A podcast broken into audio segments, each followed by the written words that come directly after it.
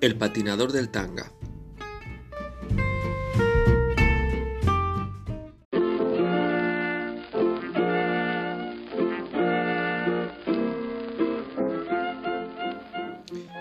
Me encanta leer los relatos cortos de ficción histórica que componen las tradiciones peruanas de Ricardo Palma.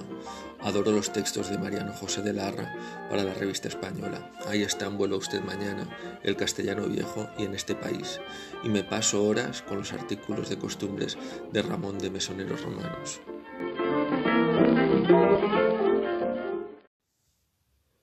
Cualquiera de ellos hubiera estado encantado de poder escribir sobre el patinador del tanga, pero fíjense que ese honor me lo llevé yo.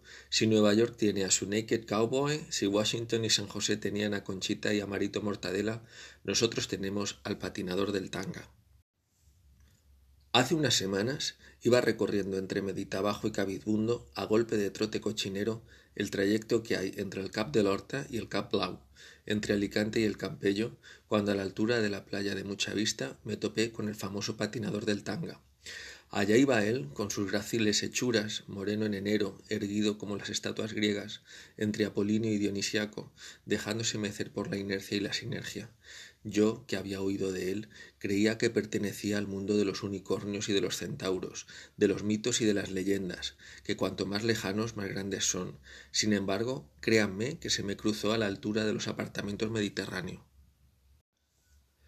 Gracias a unas gestiones llevadas a cabo con pericia y discreción, dos de mis ángeles, Sara y Carolina, no solo me pusieron tras la pista del dios menor que nos ocupa, sino que me facilitaron la forma de contacto con él, y el pasado lunes, a eso de las diez de la mañana, recibí una llamada de Agustín, que así se llama, para quedar y conocernos.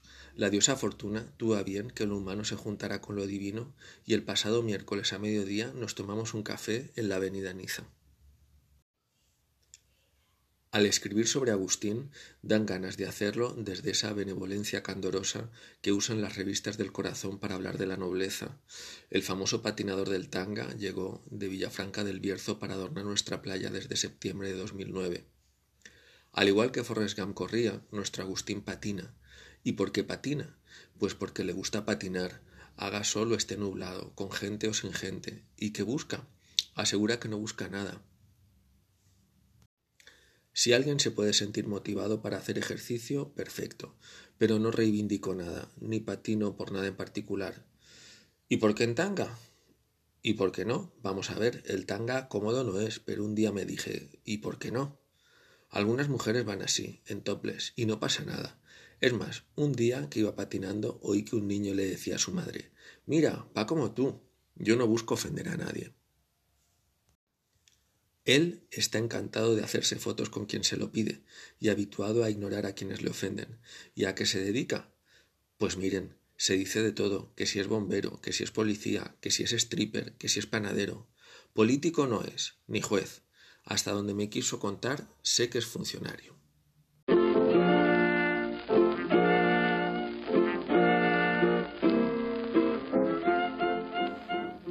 Me decía Agustín que lo suyo no tiene agenda política, pero ahí disiento. Lo que hace él cada vez que sale a patinar en tanga por la playa no es un ejercicio de vanidad o un absurdo, sino un ejercicio de libertad. Una proclama por el libre albedrío, un ejemplo de vida, un acto de amor al prójimo. Ojalá toda la gente pudiera actuar con tanta libertad como él. Si no les gusta, no lo miren y ahórrense el insulto, pero si les gusta, una sonrisa, un aplauso y un piropo son lo menos que pueden regalarle.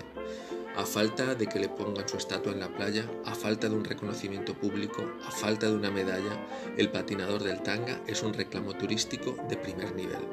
Vengan y admírenlo, que este villafranquino se ve patinando hasta que el cuerpo aguante.